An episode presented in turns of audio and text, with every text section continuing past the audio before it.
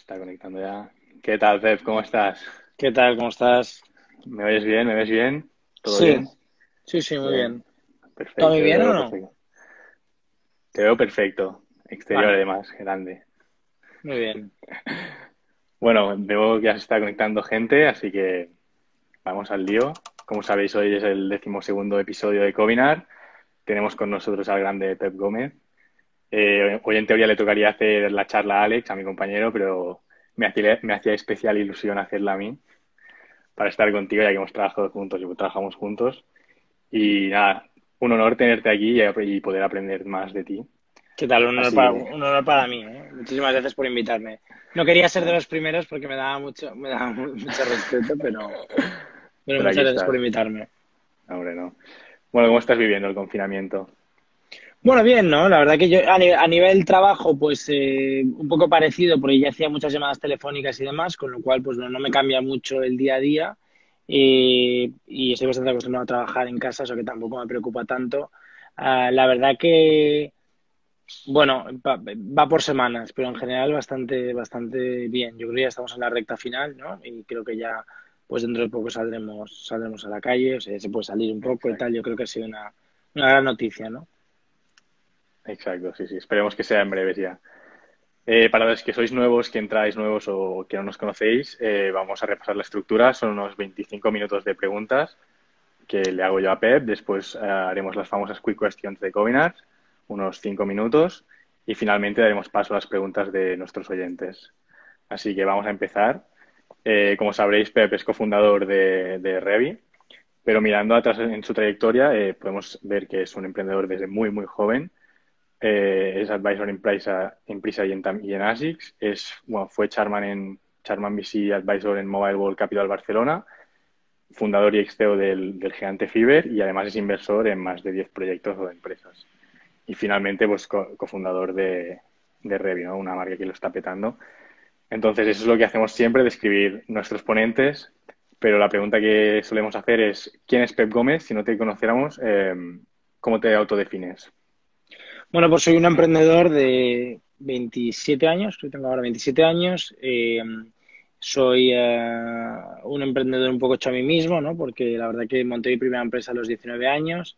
Ah, soy un emprendedor al que le gusta mucho viajar y el que tiene mucha ilusión por aprender sobre zonas, sobre, sobre, bueno, sobre áreas específicas que creo que están altamente anticuadas, ¿no? Entre ellas, pues el mundo del entretenimiento offline y ahora el mundo de, de la movilidad, ¿no?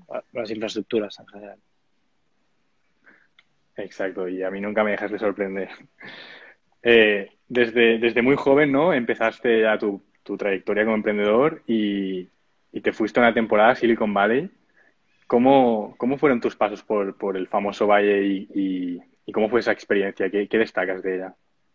Pues mira, eh, la verdad, eh, o sea, a mí me parece que es una experiencia que todo el mundo debería vivir, o sea, una vez en la vida. Para mí fue como en el año 2010, que fue cuando yo fui, la primera vez, el verano de 2010, pues no había, no se hablaba tanto de emprendimiento, ¿no? Y no se hablaba tanto de montar compañías y todo esto de los emprendedores y tal, pues era un poco como que quizás estaba empezando de alguna forma y de alguna forma quizás estaba ah, empezando a aparecer, pero no no había nada específico que digas, oye, pues todo el mundo habla de emprendimiento, está claro lo que es Silicon Valley y tal, ¿no? Con lo cual, de hecho te digo, o sea, no estaba nada claro que era Silicon Valley, ¿no? O sea, yo me fui a San Francisco un poco pues sin saber lo que me iba a encontrar y la verdad que fue una experiencia única porque a medida que iba adentrándome y conociendo a gente y tal, para mí fue como una tormenta perfecta, ¿no? Porque la verdad que me, me- pude rodear de gente súper inteligente de la que pude aprender un montón. Yo venía, yo soy de Castellón, venía de Castellón, de hecho, o sea que y, bueno, tuve la oportunidad de aprender un montón, absorber todo esto como una esponja, ¿no? Porque a los 19 años, pues absorbes, 18, 19, 20 años, absorbes como mucha información de golpe. Y la verdad que, bueno, que me siento muy afortunado, la verdad, por haber, por haber tenido esa oportunidad y creo que me ha marcado el resto, por lo menos los próximos años de mi vida. No sé si el resto de mi vida, pero por lo menos los próximos años de mi vida, seguro. Genial. Y hablas de que fundaste lo que conocemos ahora como gigante, que es Fiverr, con tan Sí. solo 19 años. ¿Cómo fue liderar ese gran proyecto y empezar en los primeros pasos, dar credibilidad, buscar inversión con, con una edad tan, bueno, tan reducida, ¿no? con 18 19 años? Eh, ¿cómo fue esa, esa experiencia de liderar con, siendo tan joven? Pues mira, la verdad que, que no, igual que igual que te digo, ¿eh? no lo digo, o sea, me alegro mucho de que ahora todo haya avanzado mucho más. En aquella época no existían fondos de capital riesgo. O sea, los primeros fondos, o sea, había un fondo en España que era Bonsai Venture Capital y luego habían un montón de fondos en, en Estados Unidos, pero la verdad que en, en, España no había nada, ¿no? Entonces, cuando yo monté la empresa, pues tuve que conseguir capital de quien pudiese, o sea, de inversores en, en Silicon Valley sobre todo y en España pues muchas familias que tenían dinero o grandes fortunas y tal, a las que yo no conocía, ¿eh? yo te hablo de coger y, llegar al sitio y hola, buenos días, vendedor de Jastel o vendedor de tal y, llegar allí y decir, oye, quiero venderte, que quiero que inviertas en mi empresa, ¿no? O sea, y, la verdad que al principio es muy difícil, me dice, pero ¿qué, empresa? digo, bueno, todavía no la tengo, pero la voy a tener, ¿no? Entonces cuando la tenga tal y, y bueno, pues la verdad que un procedimiento bastante difícil eh, que no le deseo a nadie, ¿no? O sea, muchos nos, ¿no? Muchos, muchas decepciones, muchas cosas en las que te equivocas, pero bueno, la verdad que, como, como te decía antes, ¿no? Que la vida es un aprendizaje y que es súper, súper interesante vivir una experiencia así, ¿no? Sea la que sea, ¿eh? Puede ser emprender una compañía o puede ser eh, hacer otra cosa, pero yo, yo le animaría a todo el mundo que quiera emprender, que quiera tal, que, que, que, emprenda o que se vaya a una empresa en la que están montando algo, en la que cree que puede aprender mucho eh, y que vayan a aquello que cree que más puede aprender. O sea, no, no creo que, que, tenga sentido que, bueno, yo creo, para mí la gente que, que yo creo que tiene que ir donde cree que puede aprender más independientemente de lo que se supone que tiene que hacer. Y hablabas de esto, de que te llevaste bastantes nos, pero ¿cómo, cómo era esa constancia de, de no tener nada y intentar vender un proyecto? O sea, ¿cómo mostrabas esa credibilidad? No, no tenía credibilidad, no, no, en absoluto. O sea, llegaba allí y la gente, pues al final, cuando vas a ver a 100 personas, es un tema de números, o sea, vas a ver a 100 personas y al final, pues tres o cuatro te dicen que sí, te llevas 97 no. O sea que, y lo que tienes que estar es preparado, tener mucha fe en tu proyecto, obviamente no ser tonto y tener muy, aprender de cada vez que te dicen que no, por qué te dicen que no, y es un tema de prueba de error y entender qué estás haciendo mal, qué has hecho mal, qué puedes hacer mejor e intentar mejorar, ¿no? Obviamente esto es un camino permanente en la vida, o sea, no es una cosa que vayas a... Pero bueno, para el tema en concreto de fundraising, cuando monté Fiverr y tal, es algo muy, muy, muy específico, me llevaba muchísimos, ¿no? O sea, yo me acuerdo, o sea, yo, bueno, yo te digo, te digo, mucha gente que conozco como contactos que tengo en España y tal, no sé qué, es de gente a la que yo había ido a pedirle dinero que me, que me dijeron que no. Y que luego con los años y tal, pues oye, ¿te acuerdas que sí, que no sé qué? sí, que, que, no sé qué, qué tal, que te... y dije, sí, sí, que me dijiste que no, y tal, pero no pasa nada y tal. Pero ahora te vengo a pedir otro dinero para Revi o para otra empresa, para lo que sea, ¿no? O sea que, bueno, eh, yo creo que también es un tema de salir al ruedo, probar, prueba error. O sea, si no te esfuerzas, o sea, si no, si no te animas, si siempre tienes miedo a hacerlo todo perfecto, es muy difícil, ¿no? Sí, que es verdad que ha salido mucho en Combinat eh, la constancia y eso, el picar piedra, ¿no? Entonces, sí, sí, es súper importante. Y después de tu paso por Fiverr, de hacerlo crecer, eh, ¿por qué te pasas de los eventos y, la, bueno, lo que son la venta de eventos a un sector como la micromovilidad, eh, siendo además de los pioneros en España, que se, se, adentra en este sector? Sí. Eh, ¿Cuáles son los motivos o qué pilares te motivan a entrar en este sector de la micromovilidad sostenible? bueno, a ver, te, yo la verdad que hice un análisis mucho más profundo que el que hice cuando hice Fiverr, ¿no? O sea, cuando hice Fiverr lo que me di cuenta es que el mundo del entretenimiento offline ah, en ese momento no estaba, no había una solución global, o sea, no había una solución que te permitiese, eh, tengo tiempo, quiero hacer alguna ciudad que puedo hacer hoy, entonces era una cosa muy compleja. A mí me pasaba, de hecho te digo, en concreto me pasaba en San Francisco porque yo tenía, tenía menos de, de 21 años y la verdad que cuando bueno, cuando estaba en San Francisco, pues no podía salir a discotecas, ¿no? Entonces todo tenía que ser house parties, sitios que un poco clandestinos que te puedes colar porque no tenías que enseñar el ID, ¿no? Entonces esto lo hice a base de una empresa que se llamaba Foursquare en aquel entonces y yo hacía un scrap, un scraping, o sea, me bajaba todos los check-ins que se estaban haciendo en, en, en Foursquare y los pintaba en un mapa. El típico mapa de Google Maps, ¿vale? Pintabas un layer que era, oye, ¿dónde se están haciendo los check-ins, no? Y lo marcabas como puntos rojos y puntos de calor en función más rojo, más reciente, más amarillo, más, menos reciente. ¿no? Entonces, esto es un poco la fiebre, ¿no? La fiebre, porque lo que es mapas de pandemia, ¿no? De dónde se, se, o sea, un poco dónde se estaba ocurriendo la cosa, ¿no? La fiesta, dónde estaba pasando algo, ¿no? Esto fue derivando, obviamente, porque cuando empezamos esto, pues no sabíamos que la gente era un desastre y que nadie iba a intentar, o sea, que la gente era muy vaga y que no quería crear contenido, con lo cual lo fuimos evolucionando en Marketplace en el que nosotros ayudábamos a los creadores a subir el contenido y a la gente a, comprar ese contenido. con el tema de la movilidad, que es lo que me preguntabas, es una reflexión muy distinta, ¿no? O sea, yo cuando empecé a, cuando salí de Fiverr, cuando estuve como eh, viajando por todo el mundo, estuve pensando mucho, ¿no? Y, me dediqué unos, unos años, un par de años, a estar invirtiendo en empresas, bien mi dinero, bien dinero de terceros, o, a trabajar con otros emprendedores, porque no tenía claro cuál, será mi próxima empresa, ¿no? En qué sector será mi próxima compañía, eh, qué, qué, creo yo que va, o sea, de dónde puedo yo entrar para dedicarme realmente varios años de mi vida a una siguiente cosa, ¿no? Y bueno, estuve barajando entre distintos sectores, ¿no? Me interesaba mucho el sector de fintech, es algo en lo que he estado muy involucrado, soy inversor de Goin, eh, de Revolut, o sea que realmente he estado involucrado en algunos proyectos de, fintech porque me gustaba mucho. Eh, creo que todo el mundo, digamos, de la verificación, la identidad, KYC, AML, son, es un mundo por, por descubrir y que, y que bueno, que, que, que, ahora mismo todavía existe mucho fraude, mucho blanco de capitales y hay mucho trabajo por hacer en todo esto, ¿no? Eh, pero bueno, pero, pero también había otro sector que me interesaba mucho, que era el mundo de las infraestructuras. Es decir, ¿por qué habían aquellas personas, aquellas familias, aquellas, aquellas old century, aquellas, ¿no? aquellos grandes conglomerados de empresas que porque sí se hacían ricos, ¿no? Porque antiguamente, oye, toda la vida había sido así y estas empresas estaban montadas por clientes que tenían estos grandes imperios que llevaban las infraestructuras de las ciudades, el agua, la energía, la movilidad, todo esto, ¿no? Entonces, bueno, dentro de toda esta macrovisión, yo lo que pensé, digamos, de esta, de esta, digamos, de esta, de este mercado, que es las infraestructuras, lo que pensé es en qué sector en concreto o en qué subsector dentro de infraestructuras me puedo, puedo montar algo que tenga un impacto donde yo pueda generar una acción real, o sea, donde no tenga que esperar 15 años a que esto ocurra, o sea, electricidad, el agua, que son los contratos de gestión de agua que salen cada 25 años, ¿no? O sea, ¿en qué sector puedo entrar ya que esté por, por to disrupt, ¿no? O sea, que esté a punto de ser, uh, de ser uh, y que creo que lo están haciendo mal y que creo que se está haciendo mal, ¿no?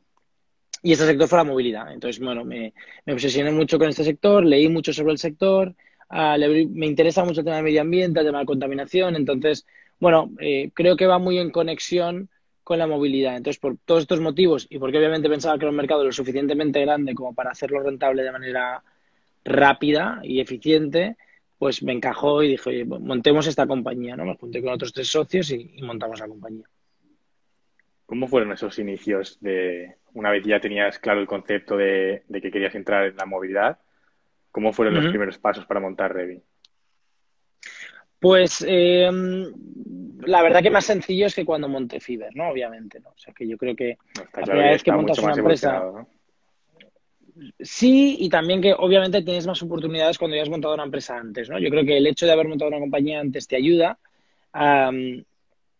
te ayuda a qué no hacer y te ayuda también a atajos y cosas para moverte rápido a la hora de montar una empresa. Es decir, el trabajo que a lo mejor podríamos haber hecho en un año de trabajo, que sería hacer una aplicación, hacer de cero un hardware, desarrollar el IoT, desarrollar el software, ah, desarrollar em, el conocimiento sobre financiación bancaria, desarrollar el conocimiento sobre fundraising, sobre cómo montar una compañía, eran conocimientos que quizás no aplicados a la movilidad, pero que yo ya tenía y mis cofundadores ya teníamos, ¿no? Del pasado. Entonces, lo que sí que hicimos, que yo creo que fue muy importante, es ser muy lean desde el principio, utilizar recursos propios nosotros y ser súper rápidos en lanzar algo. O sea, tardamos desde, en, en, en agosto estábamos hablando de la idea, en agosto de 2018, en septiembre, digamos que constituimos la sociedad y todo el rollo este, o empezamos a operar, digamos, a, coger una oficina en septiembre, y en diciembre ya habíamos lanzado al mercado. O sea, en tres meses habíamos desarrollado la aplicación de software, el hardware, el IoT, eh, y ya estábamos en la calle, ¿no? Que al final es como aquello de, oye, el MVP, el MVP, super MVP.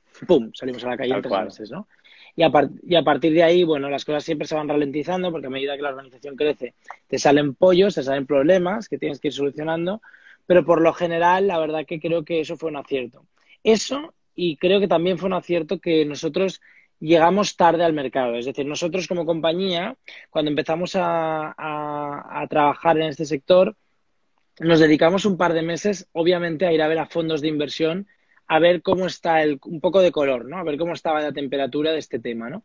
Y, y lo que vimos es que muchos fondos de inversión tenían una idea de la que nosotros, uh, o sea, nosotros estábamos absolutamente en desacuerdo. Es decir, la mayor parte de los fondos de inversión en Europa lo que pensaban es que esto iba a ser como una, no sé, como, como una empresa muy fácil de montar, porque decían, ostras, qué fácil, ¿no? Me compro un patinete, lo echo a la calle, facturo, joder, esto es como Uber, vamos a copiar algo de Estados Unidos, lo hacemos muy rápido y tal, ¿eh? que vamos a montar el Cabify, pues el Patinify, ¿no? Y entonces copiamos esto, lo hacemos aquí en Europa, triquitrin, no hace falta mucha tecnología y tal, porque lo que importa es como food delivery, ¿no? Lo que importa es la velocidad. Bueno, luego se ha demostrado que efectivamente las compañías de food delivery no son tan rentables, ¿no? O sea, Deliveroo no es tan rentable, Justin no es tan rentable, Globo no es tan rentable. Y Globo lo ha hecho muy bien, ¿eh? Comparado con todos los demás. ¿Vale? Entonces, volviendo al tema de la analogía que hago de food delivery con la movilidad, lo que, lo que veías, o lo que veías un poco es que había mucho emprendedor o muy rico, ¿no? El caso de eh, Lucas Gadowski con, con, Flash o el caso de Henry Moisinac con Dot, que eran o muy ricos y quiero montar una empresa, si quiero montar una empresa, ¡pum! ¿eh?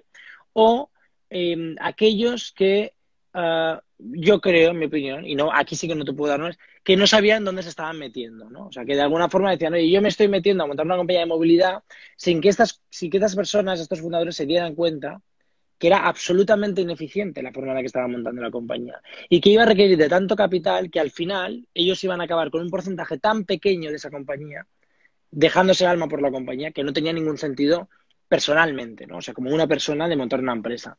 Entonces, yo creo que en ese sentido fuimos, tuvimos suerte porque fuimos al mercado y todos nos dijeron, oye, ¿por qué queréis levantar una ronda de 3 millones? ¿Por qué no queréis levantar 20 millones? Porque no quiero 20 millones, necesito 20 millones. Eh, o, no, la valoración no me, la, tal, no, no, me interesa ahora mismo porque no, tal. Y no, porque hay que hacerlo piano piano, hacerlo bien, ¿no? MVP, sacar, crecer y todo esto, ¿no? Entonces, eh, bueno, lo que, lo que, lo que de alguna forma acabamos viendo es que ese no era el método de empezar y que nosotros íbamos a ir a nuestra. O sea, que nosotros básicamente íbamos a coger y íbamos a, a hacer las cosas como pensábamos, hablo a nivel financiero, ¿eh?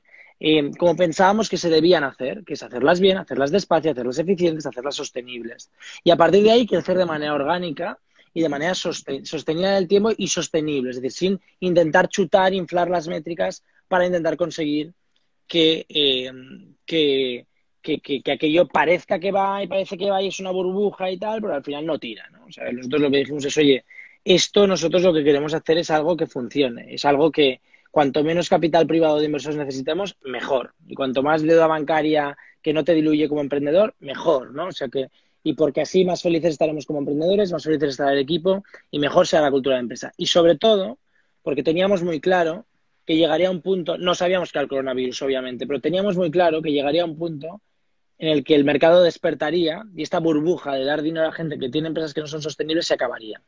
Y que de alguna forma llegaría a ese punto de decir, aha moment, y perdonad, yo no sé todas las estas fuera, ¿no? O sea, ya, adiós, hacéis down Esta mañana se ha anunciado, ¿no? Que, que Lime ha hecho una ronda con un 90% de descuento sobre la valoración anterior, que Bird tuvo que despedir el 40% de su plantilla, eh, y esto lo que demuestra es efectivamente que, oye, que, que, winter is coming, no, sino que ya ha llegado, ¿no? Y está aquí, y está aquí para más, o sea, porque esto al final es algo que irá a más, con lo cual eh, no lo digo como, oye, mira, ya lo dijimos, lo hicimos y tal, pero ciertamente como compañía, o sea, estamos en un sector cojonudo, en un momento cojonudo y, y, y, y, donde la movilidad compartida, sostenible y eléctrica y sobre todo individualizada o colectiva de dos en dos se va a disparar. Es lo que nosotros pensamos, ¿no? Sí, bueno, de esto hablaremos ahora en un rato, del futuro de lo que viene ahora de la movilidad, ¿no? Pero antes, eh, ¿qué, ¿qué, definirías como los pilares funda fundamentales de Revi? O sea, ¿qué, ¿qué, hace Revi que se diferencie de otros competidores?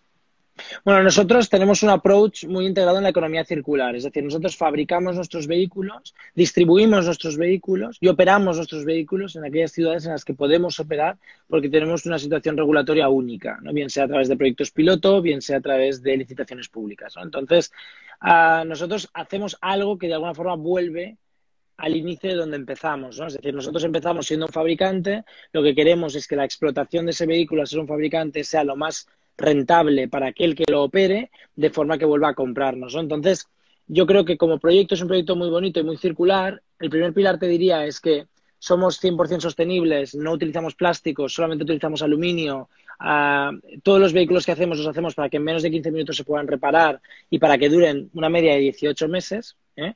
Ah, versus que nuestros competidores utilizan vehículos que fueron pensados originalmente para ser de uso uh, B2C, de uso de, de, un usuario consumidor final, ¿no? Y los manipulan para hacerlos de sharing, pero eso no implica que obviamente tú un vehículo que es de plástico, un Xiaomi, si lo utilizan 10 personas al día y lo tiran al suelo y tal, pues se rompe, ¿no? Y te acaba dando dos o tres meses, ¿no? Entonces, el, principio, el primer principio te diría es que somos sostenibles, sostenibles con todos, con la fabricación, con la durabilidad, comprometidos con los goals de la Unión Europea, ¿eh? o sea, que, que, que, estamos como muy en esa línea, ¿no? Eh, la segunda cosa te diría es que somos muy lean, no, no tiramos el dinero, bueno, tú esto lo sabes, pero trabajas con nosotros, o sea, somos las personas muy eficientes en capital e intentamos aplicar racionalidad, y datos a todas las decisiones que tomamos. ¿no? Entonces, yo creo que esto es muy importante. Y la tercera es que somos eh, the, good guys, o sea, somos la gente que estamos haciendo las cosas que pensamos que se puede montar una empresa bien, uh, de manera rentable, sin, uh, sin uh, hacer trampas, ¿no? Y hacer trampas para nosotros no es, como está mensaje, cuando existe una situación de alegalidad, o sea, existe una situación de alegalidad donde tú puedas operar es fenomenal, pero es más bien cuando hay empresas que se aprovechan de vacíos legales para uh, que su negocio sea rentable. Y no quiero decir una empresa en concreto, pero hablamos de estas compañías que utilizan falsos autónomos, estas compañías que utilizan, um, o sea, de alguna forma, cosas que no está clara, ¿no? Y que el día que se pongan en serio, el día que se pongan a, cualquier regulador a ver el de tal, claramente son negocios que no sean sostenibles. Es decir, la obsesión siempre es sostenibilidad, sostenibilidad económica, sostenibilidad ecológica, sostenibilidad uh, social, ¿no? Porque de alguna forma también eh, piensa que toda la gente que trabaja con nosotros tiene un contrato indefinido, trabajamos con instituciones sociales como puede ser la Fundación Virgen del Puello o la, o la Fundación de la Caixa aquí en, Barcelona, ¿no? O sea que, que, realmente intentamos devolver a la sociedad lo que sacamos de la vía pública. Es decir, si ocupamos espacio en la vía pública, una forma que nosotros vemos de compensar al ciudadano es devolviendo al ciudadano aquello que le estamos robando, porque al final nuestra mentalidad es, oye, tú pagues o no pagues una tasa por ocupación de vía pública, estás ocupando el espacio que es de tu vecino. ¿no? Entonces, oye, que le estás devolviendo a tu vecino. Pues esto es un poco el tipo de mentalidad que tenemos. Y esto no soy yo, ¿eh? esto, es, esto es alrededor a través de toda la organización que trabaja en Revit. Si lo ves, es muy uniforme en todos los perfiles que trabajan en la organización y además somos muy rápidos. Aquellas personas que no encajan en la cultura salen muy rápidamente. Gracias a Dios nos esforzamos mucho en contratar muy bien para no tener que despedir mucho, eh, pero sí que eh, le ponemos mucho énfasis a la cultura corporativa de la compañía. También creo que, que otro pilar fundamental no es sería la, la, tecnología que aplicamos en Revi, ¿no? Uh -huh.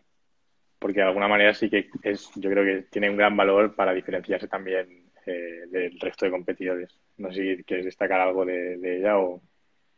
Bueno, o sea, yo creo que hay muchas cosas que son confidenciales, ¿no? Pero así abiertamente lo que os contaría es que nosotros hacemos un montón de herramientas para vigilar que el aparcamiento sea correcto, que la gente vaya a la velocidad adecuada, que los vehículos sean seguros y no se rompan, que el usuario, en definitiva, que el usuario esté tranquilo y que pueda convivir a la vez que el regulador esté tranquilo, ¿no? O sea, buscando un equilibrio entre regulador y, ciudadano.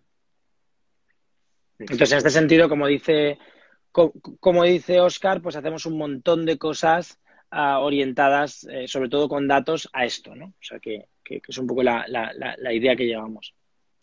Y antes hablabas, ¿no? De, de, hacia dónde va este sector.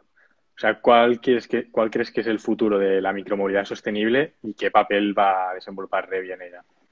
Yo creo que el futuro de la movilidad sostenible va um, o pasa por la colaboración público-privada. O sea, creo que es necesario colaborar instituciones públicas y instituciones privadas para llegar a consenso, a consenso en común que beneficie al ciudadano final. Es decir, ¿esto qué significa? No? Pues significa que si tú tienes, por ponerte un ejemplo, un 20 operadores en una ciudad de patinetes o de motos, um, no, no va a ser rentable para las compañías porque van a tener que agruparse o comprarse o algo así para que pueda funcionar y no va a ser bueno para el usuario, porque al tener 20 operadores y, y, muchas motos y muchos patinetes y tal, no va a ser útil, porque tendrá que tener 20 aplicaciones. ¿no?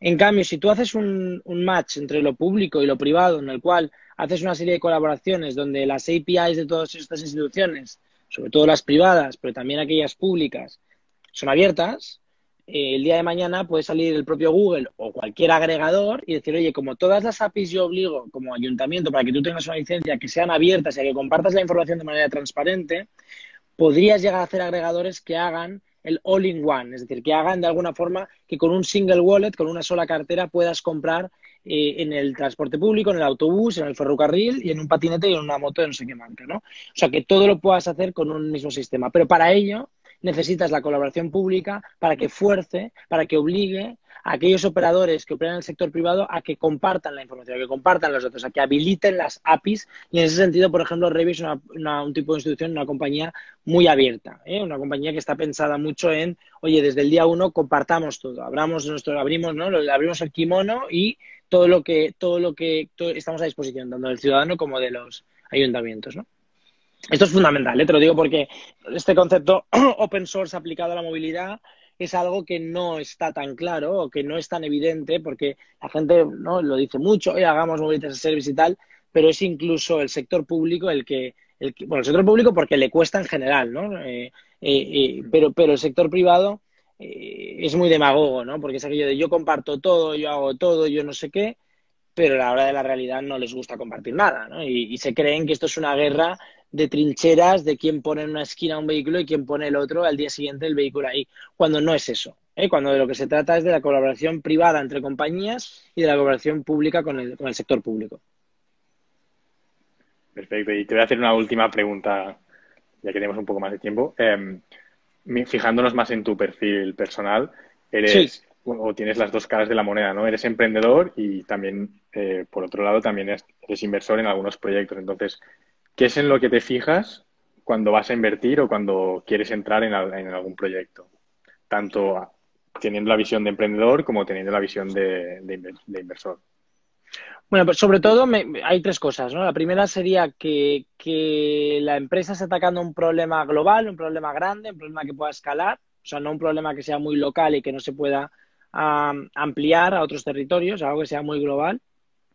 En segundo lugar, eh, te diría que la capacidad del emprendedor, o sea, la capacidad que pueda tener el emprendedor para hacer fundraising, porque al principio este tipo de compañías necesitan de mucho capital, con lo cual tienes que ver que realmente esta persona te ha convencido. Y el primero que hacer fundraising es a ti mismo. Si a ti no te ha convencido, eh, pues mal, ¿no? Y la tercera sería la persistencia, la resiliencia del emprendedor. Es decir, ¿qué, qué, cómo es el emprendedor? ¿Cómo de persistente es el emprendedor a, a la hora de, bueno, que cuando le digan que no, qué capacidad tiene de volverse a levantar, ¿no? Y cuando se caiga, cuando le peguen y cuando tal, cómo puede volverse a, levantar. Y esto es como muy, muy importante, ¿no? Porque nos ha pasado, ¿eh? Y me ha pasado a mí mismo, eh, hace poco un, un, una emprendedora, un emprendedor, una emprendedora, alguien eh, que, en el que habíamos invertido, eh, nos dice que quería cerrar la empresa. Pero ¿cómo que quieres cerrar la empresa? O sea, ¿qué quieres decir que quieres cerrar la empresa? ¿no? Y, Sí, porque, claro, porque creo que ya me he cansado de tal. Esto es lo que no tiene. Y nosotros, es verdad que han sido varios años, pero nosotros, claro, esto es, esto es lo peor que puede pasar. Porque yo creo que si hay, si hay intencionalidad, si hay ganas y si hay un compromiso, cualquier compañía la puede salvar. Quizás tengas que ser parte de una compañía más grande, quizás ganarás menos, pero lo que no tiene ningún sentido es que abandones el barco, ¿no? Lo que no tiene ningún sentido es que, es que has fracasado y dejar fracasar. O sea, es que es como absurdo, ¿no? O sea, es que, además con las oportunidades que hay hoy en día, ¿no? Porque la tecnología permite que cualquier persona pueda hacer una empresa con muy poco dinero, con lo cual, oye, si hasta si te das por vencido y como que has fracasado, joder, plantéatelo, porque, porque realmente hay tantos recursos ahora mismo. O sea, no estamos en una situación tan, tan mala como en la que no haya recursos. Incluso ahora, con el tema del coronavirus, hay ICOs, hay no sé qué, o sea, yo veo que, capacidad de poder conseguir cosas hay en todos lados, ¿no? Pero hay que pelear y luchar por ello. Aún hay mucho mercado, ¿no? Para abrir. Correcto. Hay oportunidades. Bueno, pues si te parece bien, ahora vamos a pasar a las preguntas rápidas. Y los que estáis aquí conectados, si queréis ir haciendo preguntas o que pedir algún consejo a Pep, podéis ir escribiendo y las iremos respondiendo. Así que vamos a empezar. ¿Estás preparado, Pep? Sí, sí, sí. Vale. A ver si me da menos el sol, pero bueno. Bueno, Perfecto. hace buen día, ¿eh? Sí. ¿Persona más influyente en tu vida profesional? Un inversor que tuve en Ciber, que se llama Alex Tubillaga, eh, que fue el inversor probablemente de los más importantes junto a, junto a Accel y junto a Fidelity en, en Fiverr. y que ahora también es inversor de Revi y, y, que es una persona que admiro mucho, que quiero mucho en el personal eh, y que independiente es un buen amigo, además de que ha sido inversor mío y, y es una persona que admiro mucho, ¿no? Y, bueno, eh, yo te diría esta persona quizás. Guay. ¿La startup española favorita? Mm. Aparte de Revi. Pues, pues te diría, mira, no, no lo tengo claro, porque la verdad es que es que es probablemente milanuncios.com, es una compañía que, que, es de clasificados, que la montó una persona, un, un, tipo que es de Badajoz, que es un tipo estupendo, se llama Ricardo, y que la montó él con, con cinco personas. Es el, la, la, para mí es como la, la, la, la el ejemplo claro, ¿no? La, la, la, el minimum viable ejemplo de lo que puede convertirse o la máxima expresión a lo que puede llegar a la mínima expresión a la que puede llegar a, ser una persona, ¿sabes? Una persona que montó un negocio de 100 millones de dólares y lo vendió él, ¿no? Y, y es algo que, que realmente, pues, eh, para mí es como muy admirable, ¿no? Porque no necesitó de, de, de focos o de, o de rondas de financiación para, para triunfar. Entonces yo te diría que esta compañía. Muy buen ejemplo. ¿Una startup pequeña o un proyecto pequeño que le veas mucha viabilidad en España? A Going, porque yo creo que la gente es muy ahorradora, es poco ahorradora en España, pero es, es muy agarrada. Entonces yo creo que Going es una compañía muy buena porque, porque creo que la gente uh, es un producto que puede funcionar muy bien en España y en Latinoamérica, en la cultura latina. Vale. Eh, ¿La red social que más uses en tu día Instagram. día? Instagram. Vale. ¿En el móvil eres de Apple o de Android? Las dos cosas, voy con los dos. Mira, tengo, estoy hablando desde un iPhone y estoy aquí con un Android, o sea que con las dos. Siempre conectado, ¿no? Siempre. Tres apps en tu móvil que sean indispensables para vivir.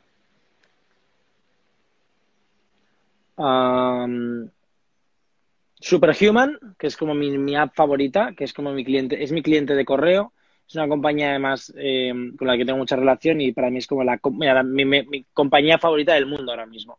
Superhuman, que es como es, una, es un cliente de, correo. La segunda te diría probablemente Instagram, porque me lo paso muy bien hablando con gente y toda mi vida social es como que para quedar con gente en persona y tal, todo el mundo nos comunicamos como por Instagram. además ha, eliminado casi por completo WhatsApp y, todas las otras redes, redes sociales. Incluso la gente que utiliza Tinder o, tal, acaban yendo todos a Instagram. Es como el, el, el, el the funnel, ¿no? Te diría.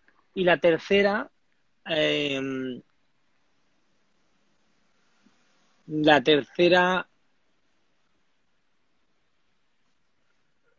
pues probable, probablemente, pro, pro, pero, pero te diría que tampoco tal, pero bueno, proba, probablemente um, sería, sería Amazon. O sea, soy bastante adicto de las compras eh, instantáneas porque además tengo bastante mala memoria y, y, yo compro todo por Amazon. O sea, la compra la hago en Prime Now o en Globo Market y, y todo lo que compro de consumo lo compro en Amazon, ¿no? Uh, porque me gusta el return, eh, o sea, digamos, el policy que tienen de return, porque me gusta que llega cuando te dicen que llega, eh, porque funciona, ¿no? Creo que eso es como muy importante. Vale, perfecto.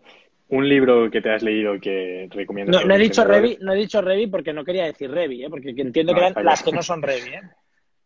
Hombre, Revi así que la usas para venir cada día a la oficina. Hmm. ¿Un libro para emprendedores? Hmm. ¿Para emprendedores en cuanto a qué? ¿En cuanto a historietas o en cuanto a...? Lo que tú que recomiendes. Mira, hay un libro que se llama Founders...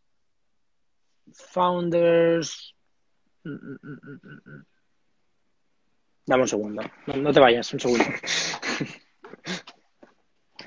A ver qué nos trae ahora.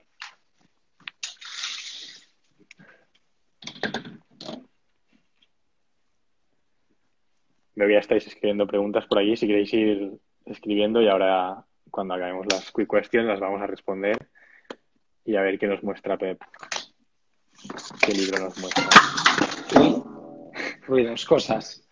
Parece que te caes.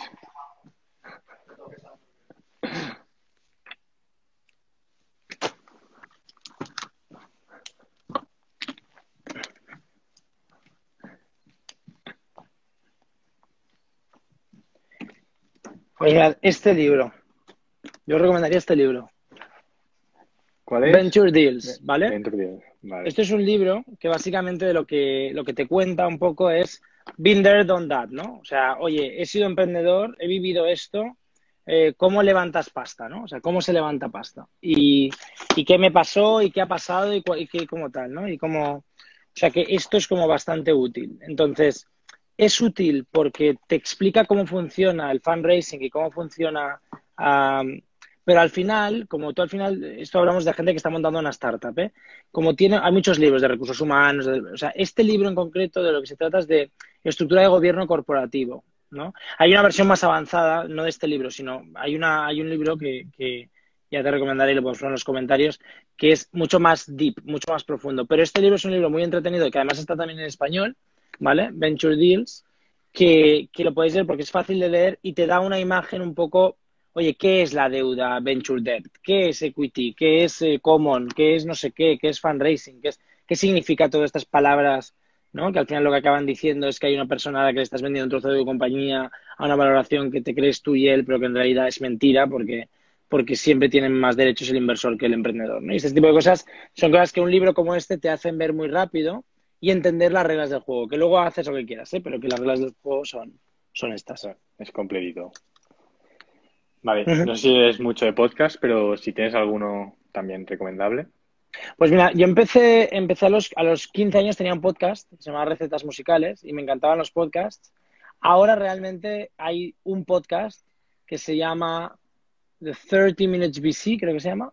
Sí, 30 ah, Minutes BC, que está, que está, bueno, lo hace un amigo mío que se llama Harry y que, y que tiene un fondo que se llama Stride y es el, para mí es como el, el, podcast por excelencia uh, para, para, para, emprendedores, ¿no? Luego hay uno que ha sacado ahora Cara Swisher, que es una, una periodista muy importante de Estados Unidos, pero 20 Minutes BC, mira, lo acaba de decir Nicolás aquí, y me, me, parece muy chulo, y me parece muy, muy... Este, este podcast os lo recomiendo totalmente, ¿eh? Sí, de hecho ha salido varias veces ya por aquí, o sea, nos lo han recomendado ya, así que ya sabéis. Eh, ¿Eres más de trabajar pronto por la mañana o tarde por la noche? He, cambiado mucho con los años, ¿no? O sea, antes, antes era más de empezar a las 11 de la mañana, pero quedarnos hasta las 3 de la mañana. Y ahora soy bastante estructurado. O sea, me levanto a las 7 de la mañana y, o a las 8 me pongo a trabajar y, y hago un hard stop. O sea, trabajo de 8 de la mañana non-stop hasta las 8 de la noche, 9 de la noche quizás 10 de la noche porque llego estoy haciendo llamadas todo el día y a las 10 de la noche paro, paro en seco. Esto en tres semanas, lunes a viernes. Fin de semana cero, o sea, intento desconectar totalmente. Lunes a viernes es 8 de la mañana, 10 de la noche. Y, 10 de la noche, 11 de la noche, pero muy pum, pum, pum, pum. Y, cuando estoy trabajando, estoy trabajando. Y cuando estoy con mi vida privada, estoy con mi vida privada. ¿no? Intento separarlo lo máximo posible. Importante esto. Y finalmente. Sí, porque soy mucho más productivo, ¿eh? porque me, es mucho más productivo en mi trabajo y en mi vida personal, la verdad. Perfecto. ¿Y un deporte favorito? Hmm, esquiar. Me encanta esquiar. Me gusta mucho esquiar. Perfecto. No pues esquío tanto como podría porque no tengo carnet de conducir, o sea que. O sea que no. No, no, no esquío tanto como me gustaría. Y, pero bueno, cuando voy con mis amigos esquío, cuando quedo con amigos para esquiar. Solo unos meses al año, pero bueno. Bueno, y este año poco además. Sí. Con el COVID. Pues si quieres ahora vamos a empezar ya con las preguntas. Si quieres coger alguna o te las voy enganchando por aquí. Sí, eh, voy leyendo las que hay aquí. Sí. Founders at Work, que no sé quién lo ha recomendado, es un super libro, ¿eh? Ah, es muy chulo, cuenta historias pues, de los fondos de Twitter, de tal, y cuentan historietas, está bastante guay. Dice Xavi Lopera, ¿crees que el segmento de la movilidad y el transporte actualmente tiene mucha competencia? Muchísima competencia, pero rentable muy poca. O sea, lo que hay que hacer es stay away de los competidores y, trabaja para construir eh, algo, bueno, lo que nosotros hacemos, ¿no? Nuestra tesis es ser un outlier y hacer algo de manera distinta. ¿Cuál crees que es la información API clave que se va a convertir en el futuro? Los trayectos, la velocidad, y sobre todo la capacidad, cuando digo API, no solo los datos, sino también la capacidad de poder buquear o cancelar un ride, iniciar un ride, cerrar un ride, todo esto a través de un third party, es decir, que haya como una API que te permita iniciar un ride o terminar un ride sin tener que utilizar la aplicación de ese propio cliente. ¿Cuáles son los factores más comunes que has visto que ralentizan el crecimiento de una empresa en sus fases iniciales? Um, la indecisión, probablemente. O sea, probablemente uno de los factores más importantes es que la gente, por no tomar una decisión porque es poco asertiva, uh, no toma ninguna decisión. Y el, casi siempre la decisión incorrecta es no tomar ninguna decisión, ¿no? Porque si tomas una, te equivocas y luego haces otra, pues lo arreglas. Pero, pero en general, el, esto de no lo hago porque si no sabía qué hacer, porque es que no estoy seguro, porque es que no sé qué, ya es perdido la oportunidad. Cuando muchas veces es como... Y sobre todo os hablo cuando contratas a service providers, cuando contratas a personas. Si a ti alguna persona te gusta, la intentas contratar a muerte, ¿no? Y si, y si no, pues no, pero, pero no estás como... Esto es aplicable tanto a la gente que contratas como... Y para este, es el crecimiento de una empresa, ¿no? O sea, igual que inversión. O sea, yo, por ejemplo, cuando un inversor, que ya sabéis que la mayoría de inversores siempre cuando con te dicen que no. Y, y yo cuando un inversor ya veo que me va a decir que no, oye, voy a saco a, hasta que me diga que no. Y cuando me dice que no, fuera y otra y otro, ¿no? Porque es que no, no, no quiero, no, creo que ralentizar o, o, o, demorar las respuestas de algo que ya sabes que es obvio es absurdo, ¿no? Entonces yo creo que hay que ser muy asertivo en la vida y muy directo, ¿no? Um, David Guapo, ¿quién es tu monologuista favorito? Obviamente tú. Creo que David, ¿no? Muchas gracias por conectarte. Eh, David. También pregunta si, si practicas yoga. Perdona que me he caído, que no te he escuchado. ¿eh? No, dice que tam también pregunta si ah. practicas yoga. ¿Me ¿Preguntas, bien? perdona? No, no te oigo. No. Dices, ¿preguntas qué? No, que David también preguntaba si practicas yoga. Sí, sí, es mi profe de yoga, David, o sea que. Por eso lo dice, o sea que. Sí, sí. Eh... no deja operar con pacientes en Barcelona. Falso. Sí que deja operar con pacientes en Barcelona. Ah, Carlos Bustillo. Sí que se puede operar con pacientes. Esos son fake news. El concepto fake news, ¿no? Que, un poco con el tema Trump, Rusia y tal, aplicado a, España, ¿no? Que es como pasa mucho. Entonces, eso es fake news. Sí se puede operar con pacientes en Barcelona sí hay licencias para pacientes en Barcelona. Otra pregunta.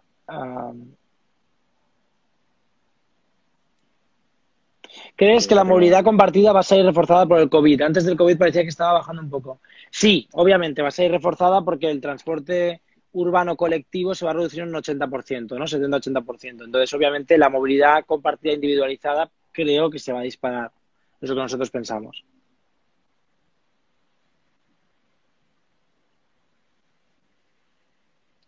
¿Tienes alguna más? No que yo haya visto, no sé si hay alguna más que no he visto. Yo eh, tengo una, mira, te lo voy a fijar aquí, que he visto ahora. Eh, y creo que no has respondido aún. Candido los pregunta KPIs. cuáles son los, exacto, cuáles son los principales KPIs en, en que os basáis para valorar vuestro crecimiento y, y si sois Sí, rentables en Revit. Mira, son gross revenue, que es, eh, esto es una métrica que nosotros llamamos vanity metric porque no le importa a nadie. O sea, gross revenue es una métrica que es cuánto facturo en total, pero en realidad um, es una métrica que está bien, pero no es una métrica que, que te vaya, que, que, signifique mucho porque es muy fácil generar gross revenue. Es decir, el gross revenue es una métrica que tú puedes regalar cupones o lo que sea y inflar el gross revenue. Entonces, gross revenue es una que medimos, simplemente para que lo tengamos en cuenta. La segunda es el net revenue, cuánto realmente estamos ganando nosotros, ¿no? Um, la tercera es qué porcentaje de la flota, de la availability de la flota, qué porcentaje de la flota total que tenemos está disponible, ¿no? Esto lo que dice es cómo deficientes somos en operaciones, ¿no? cómo de buenos somos en operaciones. Estas tres te diría que son las fundamentales. Luego tenemos otras métricas que calculamos internamente, eh, pero te diría que quizás una cuarta muy importante que nosotros internamente evaluamos es el TVD, ¿no? Que yo creo que aquí Oscar lo conoce bien, que es los trips por vehicle deployed, ¿no? Que esto es cuántos viajes hacemos por vehículo cada día que sacamos. O sea, nosotros medimos el gasto de un vehículo en, uh, en uh, o sea, el, el, ingreso de un vehículo en, oye, me cuesta tanto hacerlo una vez al mes y lo que, y lo que, y lo que, perdonad, ¿eh? Y, y lo, o sea, que, perdonad, una vez al día nos cuesta un vehículo X, o sea, imagínate, nos cuesta lo que sea cargar un vehículo cada día, con lo cual lo que intentamos es que el número de trips, de viajes por vehículo deployado cada día sea más, mayor, ¿no? O sea que, que, que y tiene mucho que ver con el resto de KPIs que os comentábamos. Mira, te he puesto aquí. ¿Cuál es tu técnica para cerrar una ronda de inversión grande en un stage tan No hay ninguna. La, la, técnica es hacerlo poco a poco y ir levantando. O sea, no vas a poder montar un castillo, por lo menos yo no lo sé hacer. O sea, yo, yo creo que si tú no tienes nada, no tienes métricas y vas a levantar una ronda de 10 millones, si la levantas es que el inversor que has, que has escogido es muy malo. Entonces yo creo que la, manera de hacerlo es poco a poco y, y, y bottom up, y ir construyendo poco a poco con poco dinero. Perfecto, pues eh, seguiríamos, hay más preguntas, pero ya se nos va el tiempo. Creo que ha sido muy interesante, Pep, por haber aceptado, por habernos apoyado y ayudado desde el primer momento en que tuvimos la idea de Coinan. Muchas gracias a vosotros. Me ha hecho mucha ilusión y... participar. Qué grande. Y también eh, dar las gracias a toda la gente que ha estado conectada, que ha preguntado, que se ha interesado. Deciros que la semana que viene tenemos una sorpresita que ya vamos a desvelar, o sea, estad atentos en redes sociales, que vienen más charlas, que Covinar sigue.